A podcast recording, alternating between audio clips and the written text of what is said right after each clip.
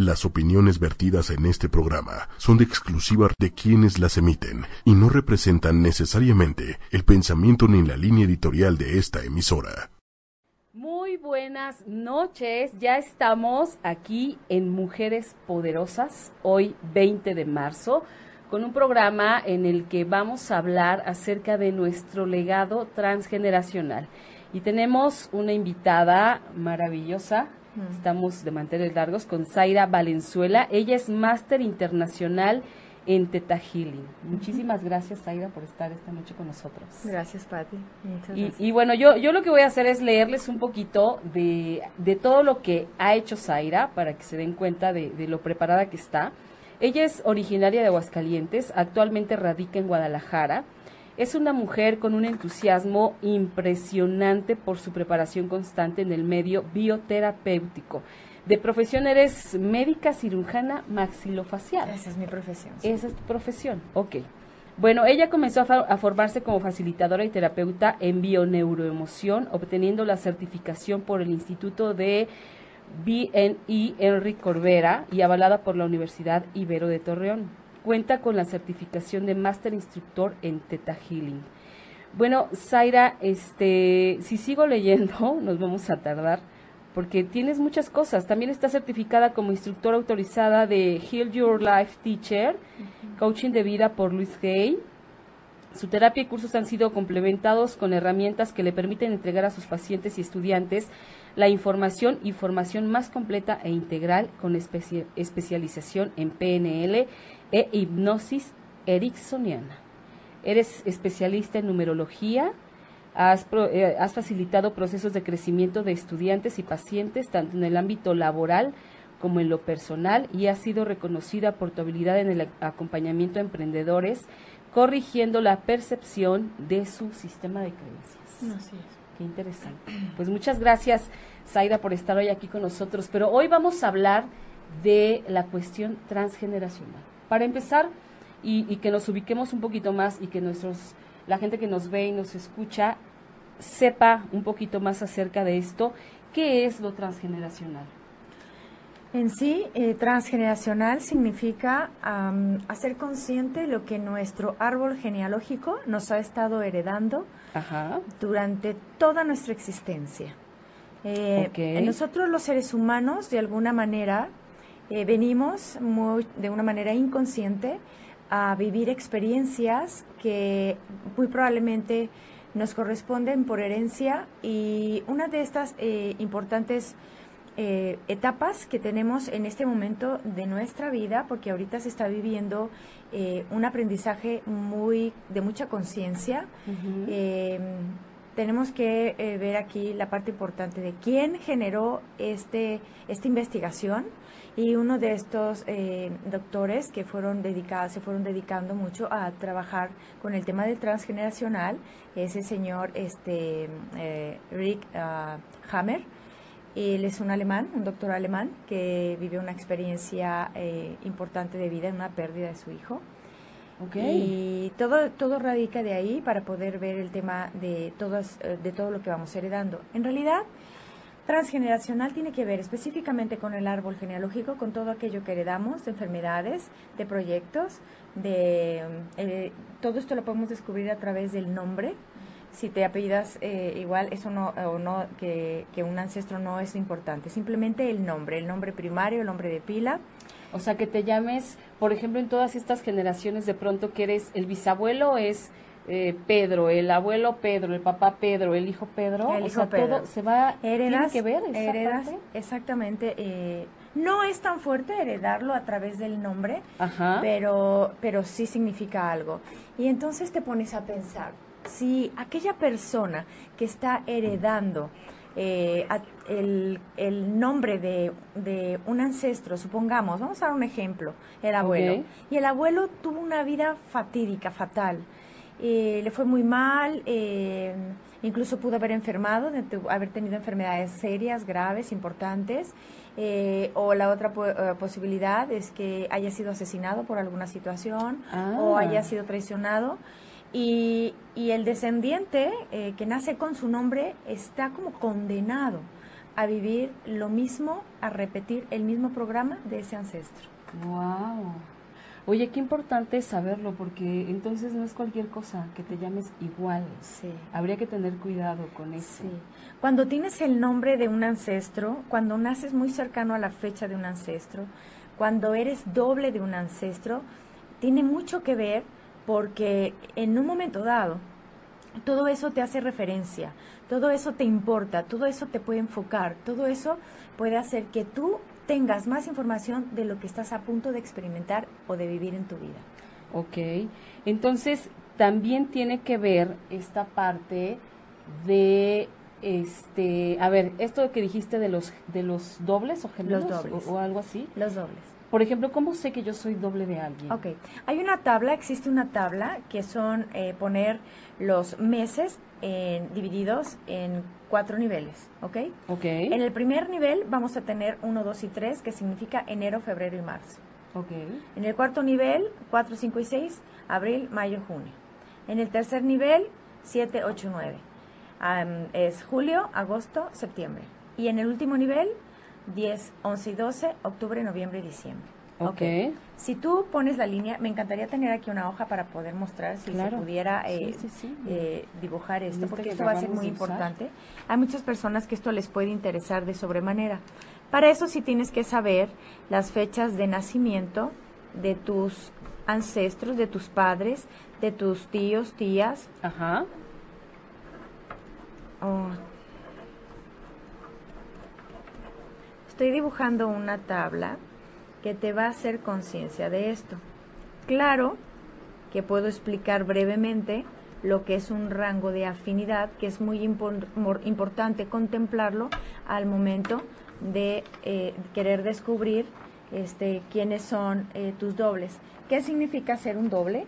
Un doble significa que eh, seas compatible en las fechas de nacimiento de esta línea de estos meses. Ah, ok. Ok, que sea 1, 4, 7, 10, que es enero, abril, julio y octubre. Okay. Los que han nacido en esta línea, que es febrero, eh, mayo, agosto, y noviembre.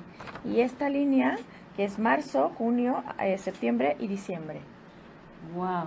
Cuando tú naces eh, igual que un ancestro en esta línea, significa que eres un doble. Ahora, hay algo más preciso que le llamamos rango de afinidad. Eso, bueno, podríamos explicarlo de esta manera que la fecha de nacimiento, para que, para que seas más asertivo, vas a, vas a ver qué días eh, anterior a la fecha de nacimiento eh, abarca y, y qué días posteriores a la fecha de nacimiento abarca. Y esto te puede dar mayor certeza de, de la persona cuando es un doble tuyo. ¿Ok? Ok. Eh, hay, que hablar, hay que hablar del tema de, ok, la fecha de nacimiento, pero también eres doble de una persona por profesión. Cuando ejercen las mismas profesiones, también tiene mucho que ver que seas un doble de esa persona. Eh, por ejemplo, eh, ¿te, has, dado cuenta, Patti, que muchas veces hay muchísimos abogados en la familia? Uy, sí. O maestros. O muchos maestros en la familia. Sí, sí, sí. O muchos doctores en la familia. Sí, claro. Todos esos mm, eh, descendientes están haciendo esta labor, esta profesión, para reparar una situación, un, algo en, en, el clan, en los ancestros, ¿no? Entonces, mi clan se va a encargar de, eh, de, que todos somos administradores o contadores porque algún ancestro perdió una fortuna o hizo un mal manejo del dinero. Es por eso que venimos desde eh, es fascinante poder conocer tu árbol genealógico. O sea, es como si todos estos contadores que, que, siguen vinieran a reparar esa... A reparar. Ese error, por decir. O ese, más bien yo le llamo, yo le llamo ese programa. Es como un ah. sistema, un programa. Entonces lo que hacen es repararlo. Cuando hay médicos, cuando hay médicos en la familia, cuando muchos murieron sin la oportunidad de haber tenido este una una mm, atención médica, cuando hubo una pérdida por falta de atención médica. Eso es... Oye, qué impresionante. A ver, me queda una duda importante. Haz de cuenta, cuando hablas de esto de los nombres, por ejemplo, en mi caso, en mi familia, mi papá se llama Eduardo, mi mamá se llama Alejandra.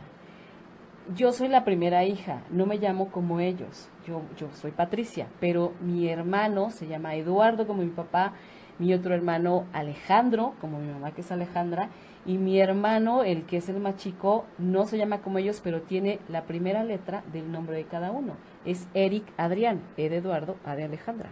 Y yo fui a la única, fue la, fui la primera hija y fui a, y fui a la única que no, no hay una relación en nombres. A ver, Pati, ya que entraste en vida propia, te voy a hacer unas preguntas. Ay, creo que mejor no hubiera hecho esto. ok. Físicamente, ¿cómo es tu padre? Físicamente se parece a mí. Bueno, hay gente que dice que se parece a mí, hay gente que no. Mi papá es, por ¿Estás ejemplo, hablando tiene del los ojos gesto, claros. de la cara Sí, y del carácter. y del cuerpo? Mi papá es complexión media, estatura media, es de ojo claro, es de cabello lacio, este se ve más joven de lo que en realidad es, eh,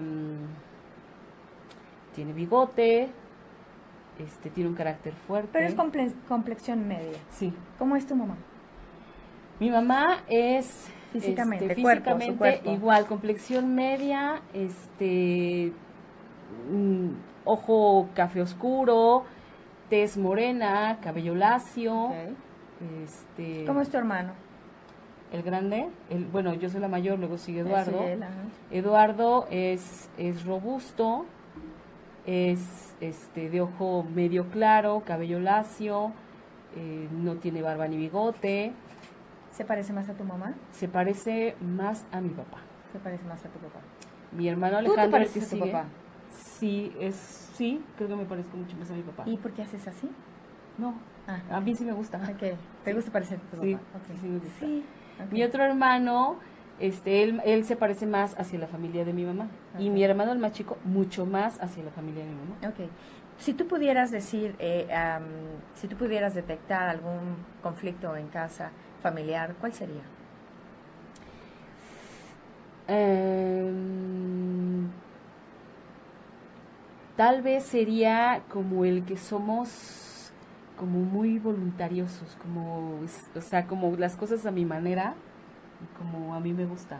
Y si yo te preguntara, Pati, de pequeñita, ¿podías expresarte con tu familia?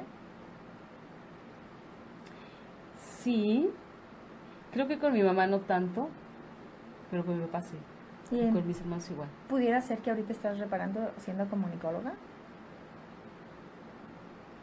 Me parece que sí. Ese es un proyecto. parece que sí. Ese es un proyecto que te hizo sentido a ti de pequeña, que tienes la, la conexión, el deseo inconsciente de estar aquí en la radio, entrevistando gente, enterando a los demás, dando Sí. información, te fijas, sacando la información. Eso tiene mucho que ver. Sabes lo que sí, que sí me hace mucho sentido esto que dices. Mucho. Absolutamente. Mm. Wow, esto es como magia, Zaira. Esto es conocer para qué estamos aquí, para qué estamos haciendo algo, qué estamos reparando, a quién estamos reparando. Ok, y, y de alguna manera también es la oportunidad, digo, para todos los que no conocemos el tema, ¿no? Y que nos hacemos 20 mil preguntas de, híjole, es que ¿por qué a mí me pasa esto? ¿Por qué como, como mi abuela o como mi abuelo? Este, por ejemplo, con mi, mi abuela que sufrió este tanto engaño por parte de mi abuelo, ¿por qué a mí también me tiene que pasar? O sea, no es, no es porque sí, No, no es porque sí. hay una razón de ser. Y mira, tengo algo, tengo, me, me, gusta mucho compartir esta historia de uno de mis pacientes, mujer, con una edad de 41 años, que llega a consulta conmigo porque tiene a los 41 años un, un caso de hipertensión. Les voy a explicar algo. Dentro del transgeneracional, las memorias siempre van a estar guardadas en el inconsciente y en el inconsciente va a ser para nosotros como un secreto a voces. ¿Ok? Ok. Y los secretos, precisamente, nomás voy a hacer un paréntesis, los secretos familiares generan enfermedades muy fuertes. ¿Qué se hace para callar aquello que tiene que permanecer en silencio, que no debe ser sacado a la luz? ¿Por qué? Porque puede ser vergonzoso, porque puede Claro. ser doloroso. Y ahí te va una, una experiencia. Llega esta paciente conmigo de 41 años con hipertensión desde hace un año y medio. O sea que a los 38 o 39 años ella empieza con este- esta hipertensión. Y yo le pregunto, ¿qué, pa- ¿qué pasó contigo a los 38 y medio? Casi 39. ¿Qué pasó? Tuviste una experiencia muy fuerte en casa. Te voy a decir por qué yo detecto que es una, una experiencia fuerte en casa, porque está relacionado con la hipertensión. El corazón, para todos los seres humanos, representa tu casa. El corazón. El corazón representa todos los conflictos que pueda haber en casa o todas las alegrías que pueda haber en casa. Ok. Ya cuando hay colesterol, triglicéridos y todo esto, tiene mucho que ver con situaciones de conflicto en el hogar. Entonces ella me dice, no, pues no ha pasado. Bueno, pasó algo muy fuerte, efectivamente.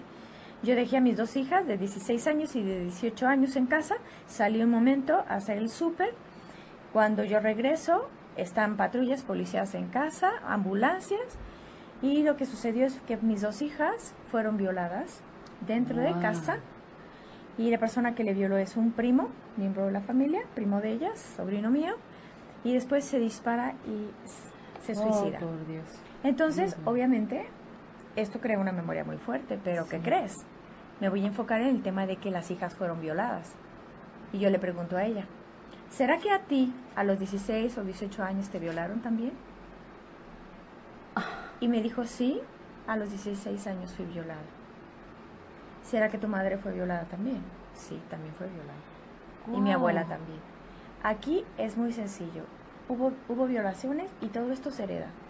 ¿Cuándo se retira el programa? ¿Cuándo se acaba con él? Ujú. ¿Cuándo lo sacas a la luz? Porque ella me dijo, esto no se lo había contado a nadie. Claro, porque es vergonzoso. Es ¿no? vergonzoso. Es como los secretos, esos secretos de familia, ¿no? Eso que no quieres que dice. permanecer en lo oculto para que prevalezca inconscientemente. Qué barbaridad. Qué impresionante. Y así, eh, bueno, pues hay infinidad de casos, de situaciones, y creo que bien vale la pena que eches un vistazo en tu historia familiar, que Ajá. puedas tener más información. A veces no sabemos qué nos está pasando, qué estamos viviendo, y estamos viviendo otra vez las mismas cosas que viven nuestros ancestros. Voy, a, Claro. voy a tocar un tema este, acerca de lo que es simplemente pensar en poder abortar a un bebé. O simplemente desear en no tenerlo, aunque lo tengas. Desde el momento que es pensado o deseado, aunque no lo lleves a la acción, el bebé nace con una profunda sensación de rechazo. Son bebés que no se sienten bienvenidos en el mundo, son bebés que muchas veces vienen ya con problemas de leucemia. Y la gente pregunta, No. ¿cómo es posible que sea un niño? ¿El niño qué culpa tiene? ¿Por qué la vida es injusta? Claro. Todos los procesos heredados a los hijos, desde el que están en el vientre de la madre o nueve meses antes de gestarse, desde el vientre de la madre a los siete años, todo lo que le suceda al niño es un conflicto de la madre. Wow. Vivo, ya, ya nacido el bebé, ya nacido Qué impresionante. el ser, así es. Entonces hay muchísimas cosas que nuestro transgeneracional Qué puede... barbaridad. Sí, Mira, te voy a empezar a leer los mensajes porque ha- había, hay muchos, pero se, yo no sé qué pasa con mi, con mi, este, mm, que, que me, me- o sea, si me, se me suben, pero bueno, Alma, a- Alma nos estaba preguntando, Alma Gloria nos estaba preguntando, dice que ella no se llama igual que su papá ni que su mamá, pero que tiene un problema, un, pro- un problema importante en la vista. Este, que, que, ¿qué tiene que ver? ¿Puede, ¿Te puede decir qué es? ¿Qué Ok, tipo de bueno, nos estás escuchando, Alma, entonces dinos exactamente qué tipo de problema tienes. Luego, bueno, Laura Orozco te manda abrazos, te amo. Yo también, la Noemí Hernández, hay muchas cosas que se heredan, no solo las Es enfermedades. correcto. Jessy Vieira, yo tengo problemas del corazón, ¿qué es? Asfixia en el hogar. ¿Cómo crees? Presión en el hogar. No estoy bien en el hogar. Hay alguien que está presionando en el territorio de mi hogar. Wow, qué impresionante. Bueno, les quiero recordar a toda la gente que se acaba de conectar que estamos con Zaira Valenzuela. Ella es experta máster en Teta Healing y hoy estamos hablando de lo transgeneracional. Transgeneracional. Para todos aquellos que se acaban de conectar. Y bueno, dice Ana Carvajal, quiero una cita. No sé, este, en este caso, cómo trabajes tú, dónde te pueden encontrar, cómo hacen para contactarte. Este, danos como Quiero redes o, o- o cómo, cómo, cómo se le hace para encontrarte Pueden, pueden hacer una cita ahí en, en, en mi página, si, si gustan, en, Claro. en inbox. Eh, Zaira Valenzuela, creo que es zairavalenzuela.amor. Ajá, sí, sí, es así. ok. Sí, es así. Ese es, y ahí, puede, eh, ahí yo puedo contactarla directamente. Perfecto. Luego Miriam Ruiz dice, ¿las constelaciones sirven para liberarte de lo que se hereda? Oh, wow, te voy a decir algo de, desde mi- Yo admiro el, eh, todo el trabajo que ha hecho el doctor Hellinger, este, que ha sido el padre de, de todo el tema de la constelación para mí. Y casi siempre estamos constelando, lo que pasa es que no nos damos cuenta. Pero Ah, bueno, sí. ¿No te ha pasado que entras de repente en procesos de silencio y empiezas a imaginar a las personas, cómo Sí. se mueven? Sí. Para mí esa es una forma de estar Sí. constelando en un silencio.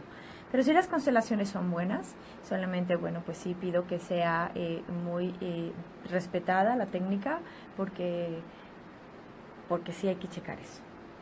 No es cualquier cosa. No es cualquier cosa. Todo esto requiere de una seriedad y, y- Sí. y sobre todo ir con gente que realmente está preparada. Así es, ¿no? así es. Luego, Annie Yani dice, saludos, ¿cómo podemos romper con esos patrones de comportamiento para no seguir con los errores de papá y mamá?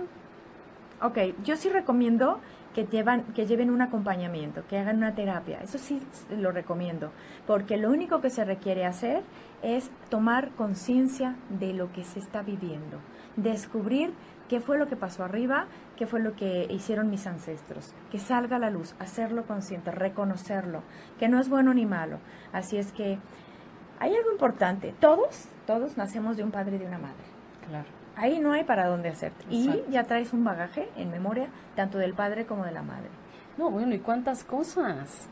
Sí. Porque hay veces que, que la vida para algunas personas resulta ser tan desafortunada. Así es. Y entonces, pues aguas con los que seguimos abajo. Así es. Entonces, bueno, ah, bueno, ya nos contestó Alma Gloria Díaz Pérez. Ella dice miopía degenerativa.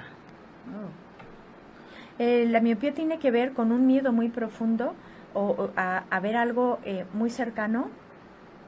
O igual puede desenfocar, no sé si tengan los dos lo mismo, pero la, mio- la miopía o el astigmatismo tiene que ver con un miedo a futuro, que el, el futuro sea oscuro, que, no, que fea- sea peligroso, que tenga ah, eh, eh, la amenaza enfrente en el futuro Ok. o que la tenga muy cerca. Entonces, si la tengo muy cerca, no puedo ver, tengo que alejarlo, ¿me entiendes? Ah, Tiene que ver con la miopía Claro. el astigmatismo, de repente no me lo tengo que acercar. Guau. Sí. Mira, Patti Rivera dice, hola, buenas noches, tengo tiroides y gastritis. ¿Cuál será el problema? Hermosa, ¿se hereda? Eso. sí. Se hereda el conflicto, no es que se herede la enfermedad. Pero ahí te va. El tema de la gastritis es un amor tóxico. Estoy recibiendo un amor tóxico. Y el amor viene de la madre. Ahora, os voy a decir una cosa. Eh, el alimento es lo que entra al estómago. ¿Quién prepara el alimento? Mamá. Mamá. Entonces es un conflicto oculto que viene de la madre, de la relación con la madre. ¿Y qué más dijo? Este, tengo tiroides Ah, y gastritis. Si tiene hipohipertiroidismo, tiene que ver este, con, el, con los temas del tiempo. Muchas veces en el hiper o hipotiroidismo juegan dos papeles. Estoy viviendo un conflicto atroz y quiero que el tiempo pase rápido, quiero que esto se acabe. Entonces mi tiroides tiene que trabajar más rápido. Y ahí es donde vienen los bioshocks o los traumas que te Claro. impulsan a atreverte a hacer esos cambios, ¿no? Esa parte donde tengo que acelerar el tiempo porque quiero que esto pase rápido. Exacto. U otra es, no quiero que llegue a presentarse este momento, quiero que pase más lento el tiempo porque no puedo enfrentar esto, que sé que lo voy a enfrentar en algún momento, pero quiero que el tiempo sea más- lo más más largo, lo más que se pueda. Eso tiene que ver con el tiempo, el hiper o hipotiroidismo, dependiendo. Ok, bueno, Jessy dice gracias por su respuesta. Ileana Villavicencio, la artritis reumatoide, ¿qué tiene que ver? Tiene que ver con un conflicto de falta de apoyo y de estructura. ¿Quién es Falta la de persona? ¿Quién es la persona en el clan? Ya sea ella en su familia con su padre y madre, que va a ser así. Y tiene mucho que ver con que en el clan, son muchos factores, pero voy a decir uno muy importante. La, la, la artritis reumatoide lo que hace es generar más hueso. Ok. Porque el inconsciente lo que dice, requerimos más hueso, requerimos más apoyo, ándale, fórmate, fórmate y defórmate. Ah, Entonces, viene mucho de, de, una, de un depredador en casa y tiene mucho que ver a veces con temas de drogas y alcoholismo. Que mi padre sea alcohólico y que sea una amenaza, que no sea una, un apoyo, que esté ahí como apoyo, estructura o protección y sea la persona que agrede. Entonces tiene mucho que ver pues, que cheque la historia de, de, su, de sus ancestros o de su clan. Wow. Bueno, Alma Gloria dice, gracias a Eripati, Ceci Leal, ¿y qué pasa cuando se tiene miopía y astigmatismo? Bueno, creo que ya lo dijiste. Sí, ya. Por cierto, nadie más de mi familia tiene problemas de la vista. Bueno, eso ya, ya quedó contestado antes. No, entonces ella tiene que checar algo en su transgeneracional para ver de quién es doble. Y checar qué, qué pasa con el, el abuelo o la abuela. Comúnmente heredamos más de los abuelos.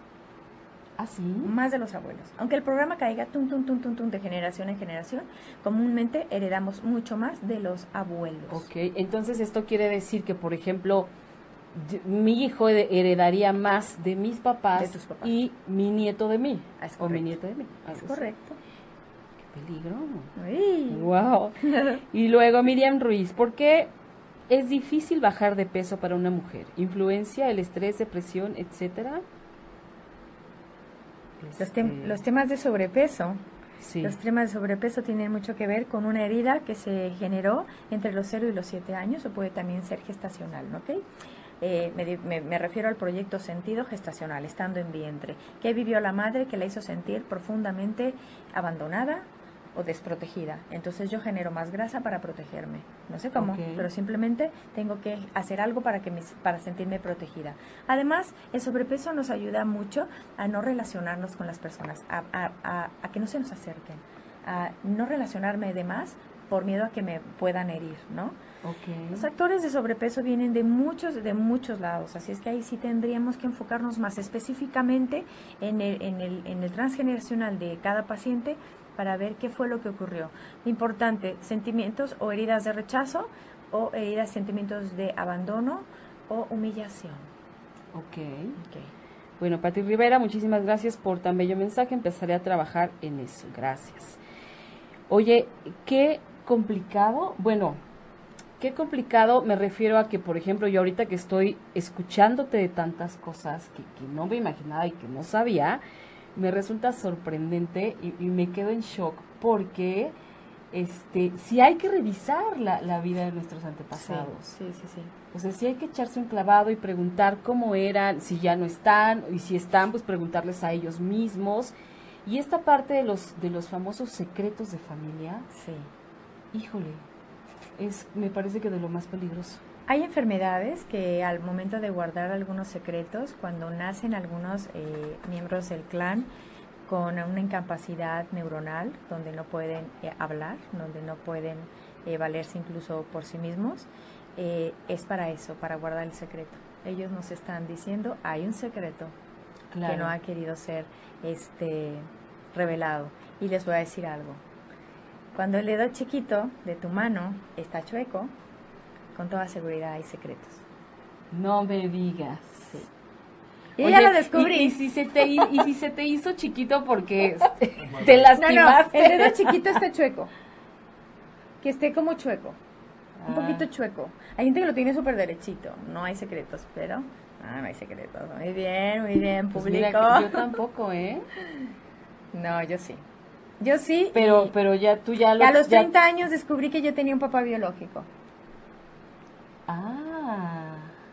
A los 30 años. Era el secreto que guardaba mi madre. Mira, qué interesante. Sí, sí hay veces que, que, son cosas que ni nos imaginamos. Así es. Jessie Vieira, me enfermo mucho de fiebres y no comprendo y mi mamá me dice que me parezco a una tía. ¿Y de qué la tía vive? Jessie, ¿vive tu tía? Entonces, este, estaría buenísimo que, que toda la gente cuando, que quiere Cuando tu madre o tu padre, tu tío o tu tía te dice, ay, te parece a tu padre, te parece a tu tío fulano, todo eso, ve a investigar la vida de ese ancestro, seguro. De plano, sí. la boca no se equivoca. El ancestro no se equivoca. Oye, ¿y qué pasa cuando, por ejemplo, un hijo nace el mismo día que un padre? Puede ser un heredero universal. Hereda exactamente lo bueno o lo malo de ese ancestro. Todo. Todo. ¿Y hay manera de repararlo? Hay manera de repararlo haciéndolo consciente. Por ejemplo, me lo has preguntado ahora. Si yo abro este un transgeneracional y veo que el, hijo nace el día que eh, muere el padre, ah, ya, es heredero universal. Te lo pregunto por, por, por una razón bien importante. Mi hijo nace el mismo día que su padre. Ah, pero también él eh, nace el mismo día. Mi hijo. Ok, pero Sí. nace en el mismo día. Sí, nace en el mismo Ah, día. bueno, se está hablando de incestos en el- eh, simbólicos en el clan. Ey, pero es un incesto simbólico, tranquila. Voy a explicarlo. Me dejas en shock. ¿Qué, Pero sign- explícanos. ¿Qué significa esto? Bueno, sí hay que explicarlo. Por ejemplo, si tú checas en tu transgeneracional las fechas de nacimiento y yo veo que tú te casas con tu esposo y tu esposo tiene la fecha de nacimiento de tu padre o tiene un rango de afinidad o está en la misma línea, ¿te has casado con tu padre? Ok, simbólicamente. Simbólicamente estás en incesto. Claro. No es biológico, es simbólico. Simbólico. Ahora, si nacen al mismo tiempo, en la- en la misma fecha, aunque no sea el mismo año, estamos hablando de gemelos simbólicos. Los gemelos llegan cuando hay incestos. Ok. Eso nos da la pauta de concebir, ah, probablemente hubo incestos. Claro. Ok. Mm. Ay, no, bueno, qué Ay, cosas qué tan shock. reveladoras. Qué interesante. Sí. Mira, Zafiro Yolet dice, mi hijo y yo tenemos el dedo chiquito de la mano izquierda chueco. Y pone una carita de terror. hay que investigar porque son los secretos que no quieren que salgan a la luz. Claro. Jessie Vieira, este es la chica de la tía, dice que ya murió su tía. Ya murió su tía. Sí. Entonces, ¿de qué murió? ¿De qué murió? O sea, please, denos como, como un poquito más de información para que también Zaira pueda ser como más concreta y, y resolver sus dudas puntualmente, o lo más puntual que se pueda. Lo que pasa es que dependiendo de también cómo fue la vida de ella, de qué murió, etcétera, entonces ella va a poder revelarse y revelar esa información para sí misma, hacerla consciente y terminar con ese programa. Todo se puede, todo se puede sanar, para eso estamos aquí, para, para conocer por qué me pasan tantas cosas. Exactamente, ¿no? ¿Y qué puedo hacer para que entonces las generaciones que vienen, o mi hijo, o mis nietos, tengan como resuelta esa parte, ¿no? Así o no es. tengan que padecer todo esto que ahora, por ejemplo, podría ser que yo esté padeciendo. Así es. De eso se trata, ¿no? De, de irnos como aligerando la vida, de hacernos conscientes y de tomar acción ahora. Así es. Toda enfermedad tiene, tiene un programa heredado, ¿no? La anorexia, la bulimia, todo eso tiene un programa heredado, ¿no? Claro. La anorexia es, mm, pues, no quiero la vida, no quiero la vida que me da mi madre. Y la bulimia es, mamá, el papá es, papá es mío. ¿Ok? Tiene que ver con, con esa parte donde está muy enamorada del papá y le Sí. el, Sí. el lugar. Qué. Me estorbas, mamá. Te vomito, mamá. Vomito, lo vomito la relación de mi padre contigo. No puedo digerirlo. Pero es del inconsciente. ¿Por qué? Algo pasó arriba. Claro. Sí. Ok. Bueno, Jessie Vieira dice que su tía murió de cáncer. La que su mamá le dice que te parece a tu tía. Murió de cáncer. Tenía este, varias. Eh, es la que eh, tenía varias veces. eh, Dice, me enfermo mucho de fiebres y no comprendo. Mi mamá dice que me parezco a una tía, que la tía ya murió y que murió de cáncer. hombre, bueno. Primero hay que ver si está enojada con alguien. Porque la fiebre tiene que ver con cólera. Con mucha ira, Ah. con coraje. Guardado, guardado, guardado. Ah, ¿Ok? ¿Y el cáncer? ¿Dónde fue? Porque, porque un resentimiento te va a generar un conflicto, un síntoma, una enfermedad como esta. ¿Ok? Que- el no cáncer no, existe. cosa. Tómala. Que no es cualquier cosa. Es un conflicto el que se genera en nuestro cuerpo. Oye, y este Zafiro Yolet, bueno, no sé si seas hombre o mujer, sí, sí. A ver. pero dice, ¿cómo es el del que tiene el hijo con el dedo? ¿Cómo se le puede preguntar al subconsciente del secreto en la transgeneracional para eliminarlo? Bueno, si conoces, si conoces un teta healer así que pueda decirte entrar en, en, en, en te- en teta se puede eh, buscar ese secretito y, y sería interesante que lo supieras. Sí se puede, sí se puede saber. E incluso eh, yo te invito a que saques tu transgeneracional, eh, hagas tu árbol genealógico, que esto sería muy importante. Yo enfoco, eh, voy a poner aquí algo más, a ver si lo pueden ver, los triángulos los, eh, como los varones y los círculos como mujeres. Esto, los triángulos los pongo en... Esto te va a ayudar mucho a identificar. Y pones las fechas de nacimiento, solamente se requiere el día y el mes. No se requiere el año, así es que no te, no te preocupes por eso. Pero te voy a poner aquí la hoja, a ver si puedes verla. Ok. Ok, los hombres los vamos a identificar con un triángulo y las mujeres con un círculo. Solo se requiere el día, el mes, el nombre o nombres sin apellidos y vamos a requerir la profesión y vamos a, requerir eh, eventos importantes y de, de, la, de, cada uno de los miembros del clan o de los ancestros y vamos a requerir enfermedades importantes también, muertes, fechas de muerte también son importantes saberlas. Wow. Todo eso te da una claridad impresionante, de verdad. Se sana mucho el sistema eh, o el programa de tus ancestros y de tu clan. Y después puedes estar haciendo cortes. Y el corte es, lo puedes hacer de muchas formas, pero aquí no es mejor, no hay mayor razón y mejor eh, forma de hacer consciente lo que han vivido tus ancestros. Descubrir, darte cuenta. Eso vale oro. Oye, y bueno, a ver, ¿tú cómo te inicias en todo esto? ¿Qué te lleva a ti a interesarte por toda esta sabiduría, por, por esta, no sé, rama? ¿Qué te lleva a ti a esto? Porque pues eras dentista. Era dentista, sí. 12 Entonces, años. ¿en qué momento? 12 años. Yo creo que todos pasamos muchas veces por vivencias algo fuertes que te van llevando a, conocer, ¿no? ¿Dónde, ¿Dónde consigo la paz, ¿no? En dónde encuentro claridad. Y pues muchas personas se acercan a la iglesia, eh, muchas veces, eh, eh, obviamente, temas de em, autoestima, sanaciones de diferentes maneras, pero a mí me ha gustado mucho esto porque sí te da mucha claridad. Sí es, puedes ser más asertivo en tus formas de cambiar tu realidad, porque esto es real. Descubrir qué pasó con mis ancestros, descubrir por qué a mi madre tuvo una trombosis pulmonar, que tiene que ver con querer unir al clan y tener esa impotencia de no lograrlo. Finalmente, eh, un trombo es eso, ¿no? El plasma, la sangre hace un trombo para que para unir a la familia y eso te mata porque es algo que no puedes hacer y tu cuerpo quiere hacerlo, pero no puede. Exactamente. La diabetes. Bueno, que además es tan común. ¿Qué es la diabetes? ¿Será una enfermedad o una creencia, Patito? ¿Qué crees? Pues mira, ya con todo esto que, que te estamos oyendo, yo creo que ya es una creencia. Ya es una, creencia, sí ya puede volverse una creencia. Y, y, bueno, a lo mejor no es, no es compatible en mi opinión con muchos, pero va a valer la pena saber esto. Una diabetes viene de, una, de un sentimiento de traición, el sentirte traicionado por alguien. El sentir que tu pareja se fue con otra y soy insuficiente y no, estoy, no me siento valorada.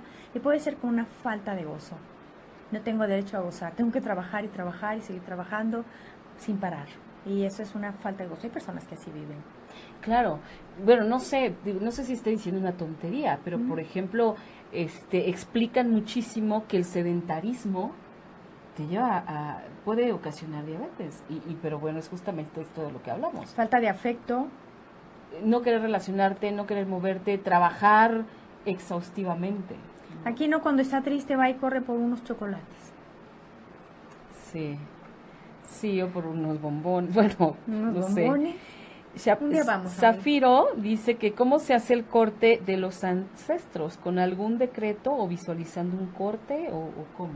A mí me gusta mucho, yo hago una terapia y, también lo manejo mucho en cursos eh, masivos, eh, el poder hacer estos cortes eh, con los ancestros, pero aguas aquí, por favor. Date cuenta si hay dolor todavía que no sea tuyo, o un resentimiento que no sea tuyo hacia algún ancestro. Aunque intentes hacer todos los cortes que quieras hacer, habrá que tener un acto de amor y de conciencia y de comprensión y de compasión hacia los ancestros para poder realmente liberarte y hacer un muy buen corte muy conscientemente. Okay. Si no, no sirve. Puedes leerte las cartas para hacer los cortes eh, con los ancestros, cortes eh, transgeneracionales, etcétera. Puede ser todo esto. Pero tiene que llevarse a la acción, a la realización, al sentimiento, el poder aceptar que tus ancestros hayan hecho lo que hayan hecho, gracias a ellos estás aquí. Y tu, y tu única misión es eh, sanar o reparar eso que puedes llegar a descubrir con claridad. Ok. okay. Alguien nos pregunta, bueno, no alguien, ahorita te digo quién. Este, Ernesto San Blas, me parece que no alcanzó a ver aquí el nombre. Tu invitada sabe de biodescodificación. Sí, de eso estamos hablando. Es, es esto, es dentro de transgeneracionales biodescodificación. Ok. Y hay algo que también, este, bueno, estuve como leyendo un poco para, para tener idea, un poco de idea de lo que íbamos a hablar. ¿Esto también entonces es psicogenealogía o es otra cosa? Es psicogenealogía. Ok. Entonces, tiene como varios nombres. Tiene varios nombres biodescodificación, bioneuromoción y dentro de todos ellos hablamos de lo que es el transgeneracional, el proyecto sentido gestacional, eh, los trastornos amorosos. Todos los trastornos amorosos tienen que ver con, con que te hayas casado con el doble, con un doble, con tu padre, con tu madre, con un hermano, hermana. Y en estos casos, por ejemplo, antes de casarse creo que convendría... Ah, no, sí. Antes... saber esto, ¿no? Para así te evitas, creo que Sí, a lo mejor ya no habría tantos divorcios. Sí, ya no habría a lo mejor tantos hijos no deseados. O, tanta confusión.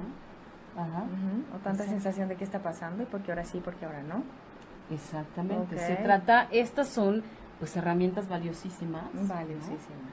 Para poder llevar una vida más plena, más completa, menos complicada e ir sobre todo reparando hoy para nuestras futuras generaciones. Sí, sí, sí. eso es muy importante. Por ejemplo, también me viene, eh, fíjate que hace poquito platicaba yo con una gran amiga. Entonces resulta que su bisabuela fue madre soltera. Ajá. Luego su abuela fue madre soltera.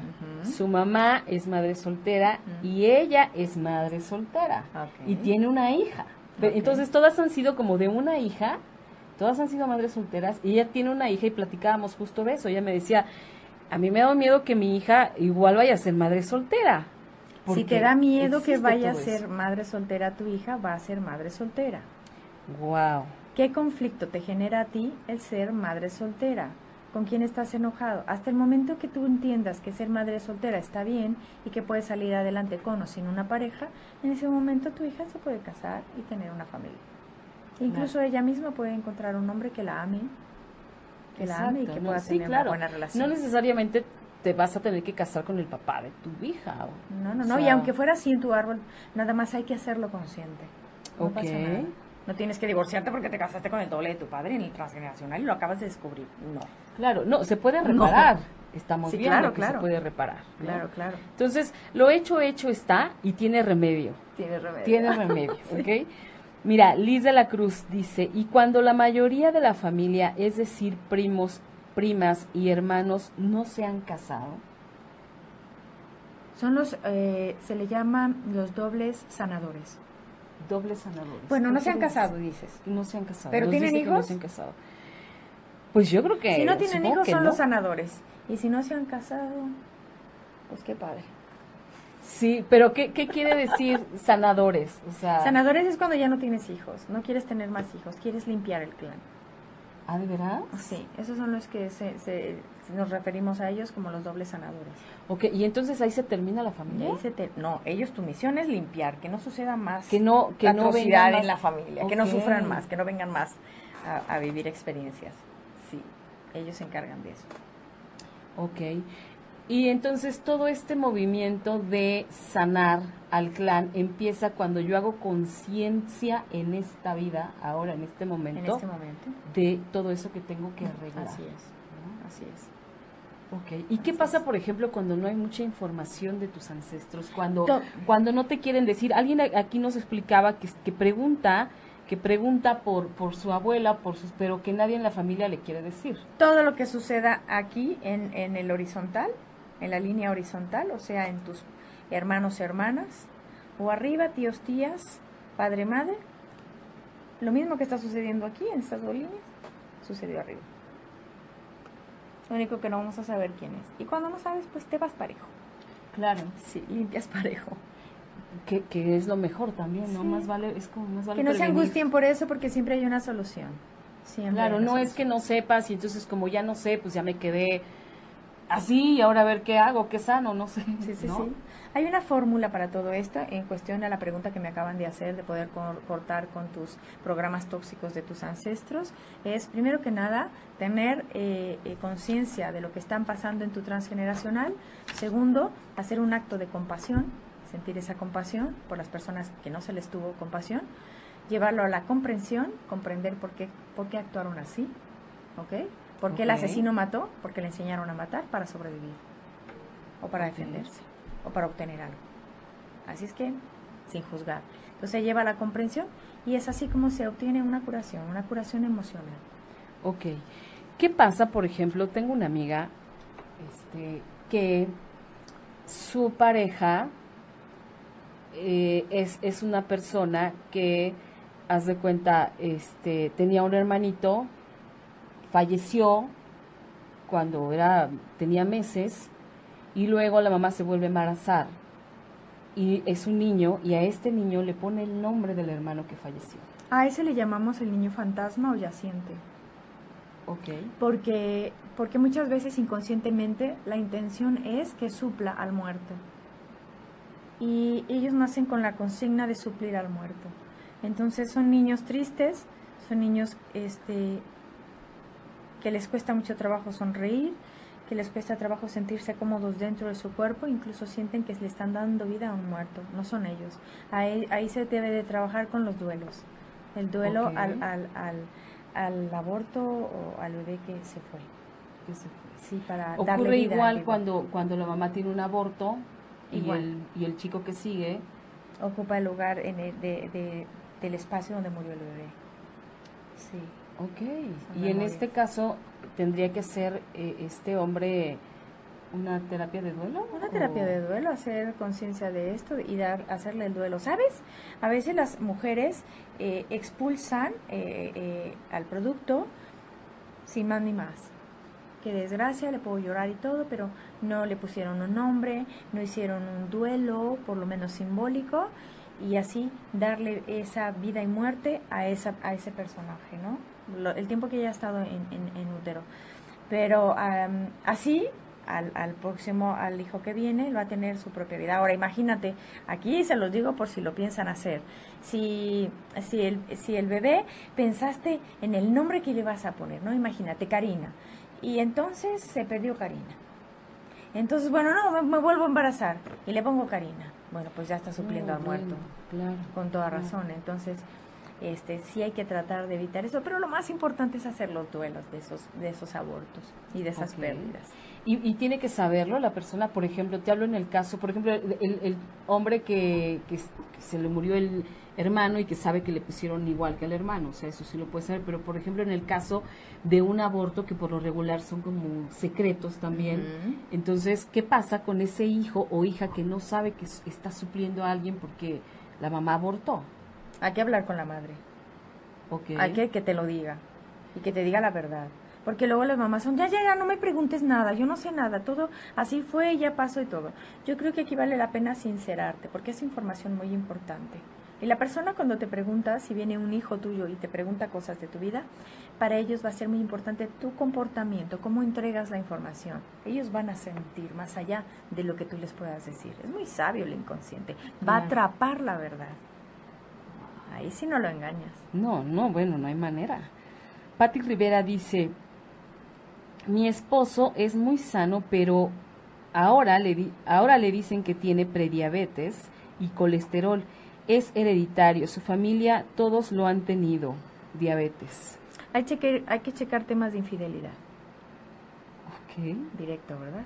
directísimo. Duro y a la cabeza.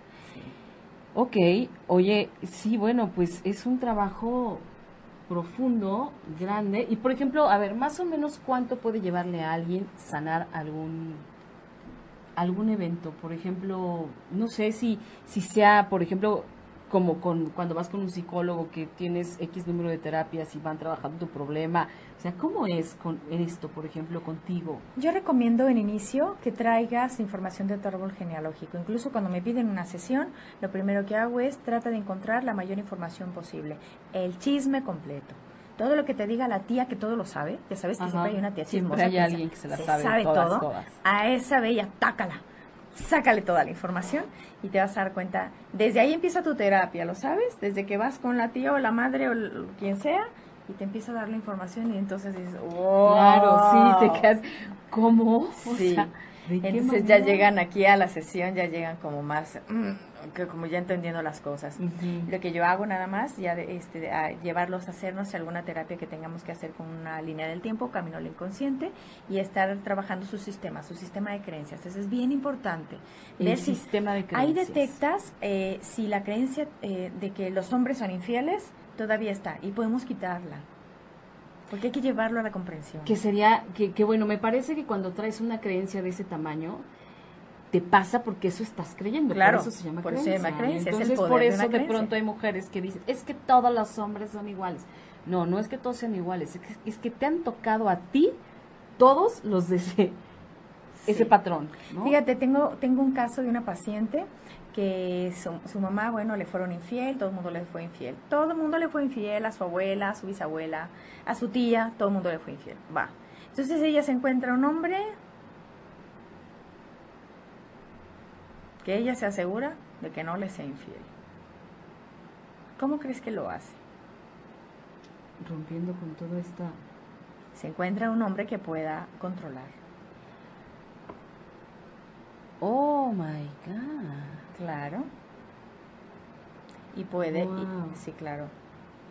Y entonces así el hombre se encuentra en castración y está vengando a las mujeres de su clan. Exacto. Aquí yo soy... Yo La las que voy a vengar a todas. Exactamente. Y haces tus pruebas musculares y ¡pum! le sale y luego le hacen ¡Ah! Pues sí. Inconscientemente lo estás haciendo. Híjole. Dice, ¿cómo sanar, Carmen Morales, este, cómo sanar el miedo a enfermarse, a enfermarse por enfermedades de la familia, de diabetes, hipertensión? Ve al transgeneracional, conoce la historia, que es la revelación de por qué sucedió esto, lo haces consciente y se va, qué maravilla. se va. Abigail, Abigail Fernández Araujo, ¿cómo puede romper la cadena de violación y pérdidas de bebés?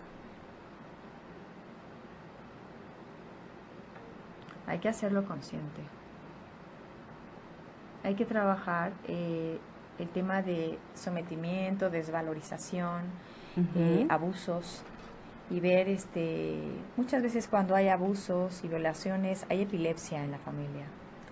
Ah, hay epilepsia porque porque es la forma en la que te quisiste defender del del, del abusador o del violador. Es, es un impulso es una reacción de una memoria eh, no, no comprendida por el inconsciente Ok. sí. Y bueno, Ernesto San Blas, nos estás preguntando por mensajito que si este programa va a estar en YouTube. Sí va a estar en YouTube también si te metes a la página de ocho y media y buscas los podcasts de Mujeres Poderosas. Ahí va a estar alojado para que lo puedas escuchar o ver y escuchar cuando quieras. Este, pues mira, se nos va el tiempo de volada. Estamos a nada de terminar. ¿Qué nos recomendarías a todos? Los que somos los que queremos arreglar nuestra vida y hacerles más fácil la vida a nuestros descendientes, ¿qué nos recomienda? ¿Por dónde empezamos? ¿Por dónde empezamos? Hacer una investigación. Sí, recomiendo que empieces a trabajar en tu transgeneracional, en tu árbol genealógico, que empieces a recabar información y desde ahí va a empezar una buena terapia. Eh, jamás el miedo a algo hace que eso se manifieste en tu vida. El miedo a una enfermedad va a hacer que se manifieste en tu vida. Aquí tienes, por ejemplo, aquí acabo de ver algo, que es una información que todos tenemos, se lo Sí. puedes encontrar en internet.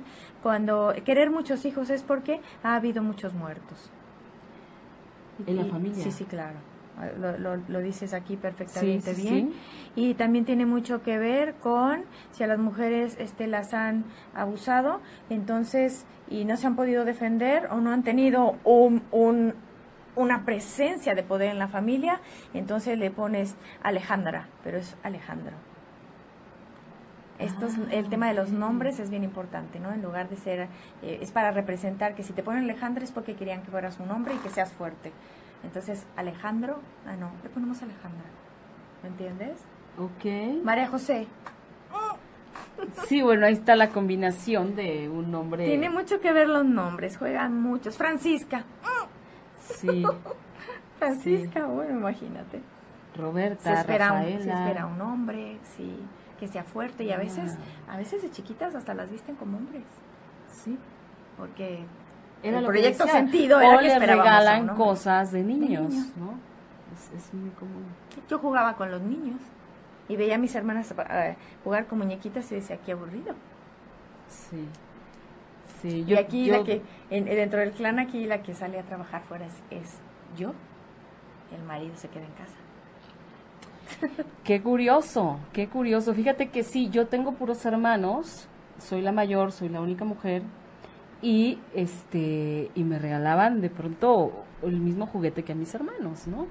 Aunque fuera de niño, ¿no? Y, y sí he sido como la que se ha salido de de pronto de esos estándares de mi familia, ¿no? Es como la rebelde, la que hace mil locuras, ¿no? Y soy muy feliz así no me gustaría ser de otra forma. Eso, a ver, esto es importante. Si encuentras tu misión de vida, si es algo que te hace feliz y, y es algo bueno para ti, te hace sentir plena como estás, puedes pensar que así puedes pasar el resto de tus días, es perfecto. Sí, pues ya nos están haciendo señas aquí, que ya nos tenemos que ir. Se quedan algunas preguntas, Guadalupe Vélez, ¿a qué se debe que mi familia sufrimos mucho de depresión? Yo sufrí de depresión, ahora mi hermana y mi mamá también. ¿Cómo se trabaja con eso? Hay que buscar al que se suicidó. Ok, bueno, está clarísimo. Este, ya nos vamos. Zaira, muchísimas gracias, de verdad, nos dejaste impactados. Ojalá y cuando, es que Zaira no vive aquí, entonces ojalá cuando vuelvas a la Ciudad de México nos avises y regreses al programa. Muchísimas gracias por estar aquí. Gracias a Mauricio González que nos hizo el conecte para tener esta invitada tan maravillosa. Muchísimas gracias, nos escuchamos y nos vemos la próxima semana en punto de las 20 horas, martes en Mujeres Poderosas por ocho y media punto com. Besos, gracias. Si te perdiste de algo o quieres volver a escuchar todo el programa, está disponible con su blog en ochoymedia.com. Y encuentra todos nuestros podcasts de todas en iTunes y Tuning Radio. Todos los programas de ochoymedia.com en la palma de tu mano.